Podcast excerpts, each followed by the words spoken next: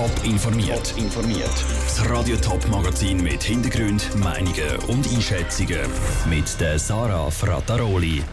Wie der erste Schultag in einem Primarschulhaus zu Winterthur abgelaufen ist und wie Kloten und Rappi auf die Modusänderung im Schweizer Eishockey reagieren, das sind zwei von den Themen im Top informiert. Endlich wieder in die Schule. Das haben sich heute sicher ein paar Kinder, aber vor allem ein Haufen Eltern gedacht. Nach wochenlangem Fernunterricht ist es heute nämlich wieder losgegangen mit dem normalen Unterricht. Oder zumindest halbwegs normal.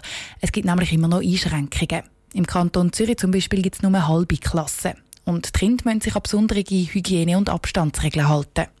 Der Rutsch Menzi ist im Schulhaus Geiselweiz Winterthur schauen, wie der erste Schultag abgelaufen ist.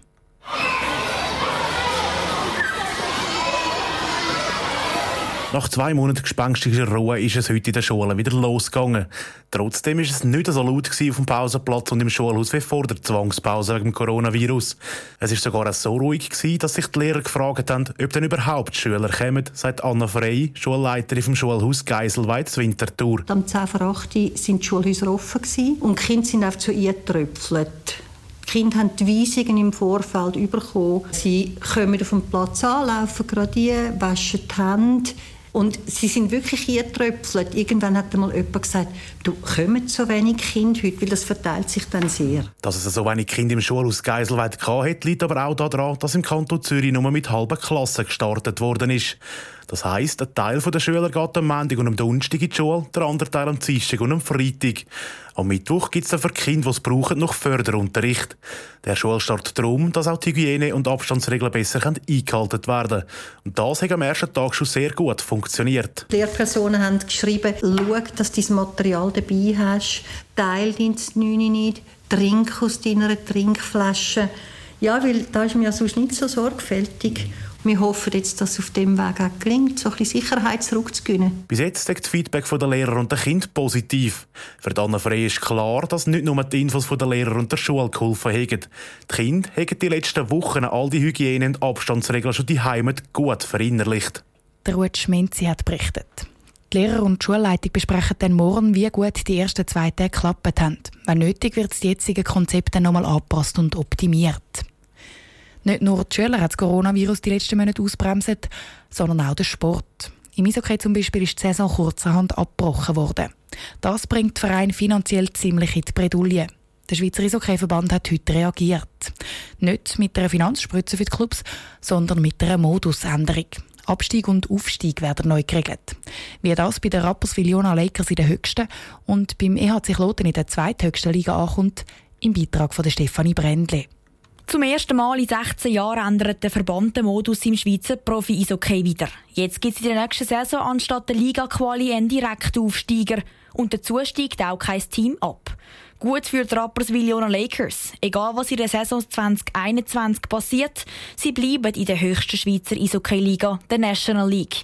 Das ist vor allem wirtschaftlich wichtig, sagt Markus Büttler, Geschäftsführer der Rapperswil Lakers. So müssen wir nämlich nicht ich sage jetzt mal, Anführungsschluss keine Angstkäufe machen oder sich unter Druck fühlen, wenn das irgendwo sportlich nicht genau in die Richtung geht, dann vielleicht auch verletzte Spieler hat. Und das andere ist ganz klar, dass man auch planen kann, dass auch Sponsoren jetzt schon wissen, dass man auch in der kommenden Saison definitiv in dieser Liga ist. So tönt es auch von Seiten EHC Kloten aus der Swiss League. Die Kloten hoffen jetzt auf den direkten Aufstieg. Für den arbeitet schon seit dem Abstieg vor zwei Jahren. Mit dem neuen Modus ist dafür ein wichtiger Schritt gemacht, sagt Pascal Signer, Geschäftsführer vom EHC Kloten. Auf der anderen Seite kann man sagen, dass unser Weg jetzt vielleicht auch ein bisschen steiler wird, weil es jetzt äh, von Anfang an gerade um etwas geht und mit dem Meistertitel steigen wir auf und das ist unser grosses Ziel. Wir wissen jetzt, wie der Weg aussieht für die Rücknation und äh, können uns jetzt ab sofort darauf vorbereiten. Die Vorfreude und der Nervenkitzel für die nächste Saison sind beim EHC Kloten gross. Und auch bei den Rapperswil Lakers ist es Kribbeln da, obwohl es nicht müssen um den Abstieg bibbern, sagt Markus Büttler. Ich hoffe nie, dass ein Spieler je einfach motiviert ist, damit er nicht absteigen kann. Ich hoffe, er hat Ziel nach vorne. Und wir als Mannschaft müssen Ziel nach vorne haben. Die die vorne sind, die wollen Meister werden und alle anderen, die wollen die Playoffs. Ob auch die Rapperswil Lakers sich die Playoffs zum Ziel setzen, haben sie noch nicht verraten. Bei den Klotenmer ist dafür klar, sie wollen aufsteigen. Der Beitrag von Stefanie Brändli. Mitte Juni trifft sich der Verband dann noch für die ordentliche Versammlung. Dann ist unter anderem die Ausländerthematik Diskussionspunkt. Dort geht es darum, wie viele ausländische Spieler die Teams in ihres Kader aufnehmen dürfen. Die Schweiz hat heute ja den bisher grössten Lockerungsschritt durchgemacht. Nicht nur die Schulen sind wieder aufgegangen, sondern auch die Beizen, die Läden und die Fitnessstudios. Die einen haben wochenlang auf diesen Tag hergeplant, der andere ist schon fast ein bisschen zu schnell gekommen und sie befürchten eine zweite Ansteckungswelle. Ob diese Ängste begründet sind, darüber hat der Bund heute wieder einmal ein Update gegeben. Die Cosette Espinosa war an der Medienkonferenz zu Bern dabei. Gewesen. Seit gestern sind 39 neue Corona-Fälle gemeldet worden. Daniel Koch vom BAG gibt sich in der heutigen Medienkonferenz zu Bern zufrieden. Wir hoffen natürlich, dass es so weitergeht, gerade nach heute auch, wo jetzt die Lockerungsmaßnahmen erweitert wurden. Und wir müssen auch sagen, der Schweizer Bevölkerung, sie haben sich hervorragend an die Vorgaben gehalten und das ist das Resultat. Die aktuelle Entwicklung erlaubt auch Lockerungen für Risikopatienten. Im Moment können auch Risikopatienten sich wieder freier bewegen, wenn sie sich an die Verhaltensregeln halten. Abraten tut das BAG allerdings weiterhin, die öffentlichen Verkehrsmittel zu brauchen, zumindest während der Stosszeiten. Und auch das Kömmerle sollen Risikopatienten gerne noch andere machen. Durchschnaufen können ab heute auch Familien, die einander wegen dem Lockdown nicht mehr sehen können. Cornelia Lütti, Vizedirektorin vom Staatssekretariat für Migration dazu. Der Nachzug von Familienangehörigen von Schweizer Bürgerinnen und Schweizer Bürgern sowie von EU-EFTA-Staatsangehörigen, die in der Schweiz leben, wird wieder ermöglicht seit heute.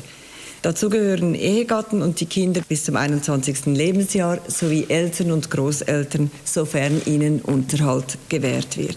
Ein Blick an die Grenzen. Auch dort ist man dran, Lockerungen anzugehen.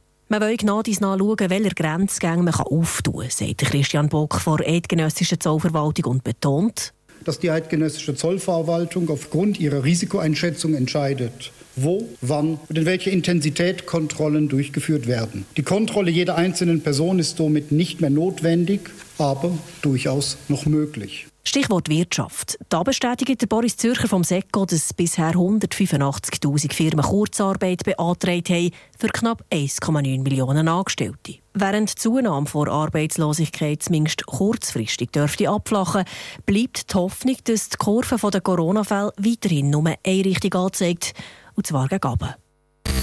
Top informiert, auch als Podcast. Mehr Informationen gibt es auf toponline.ch.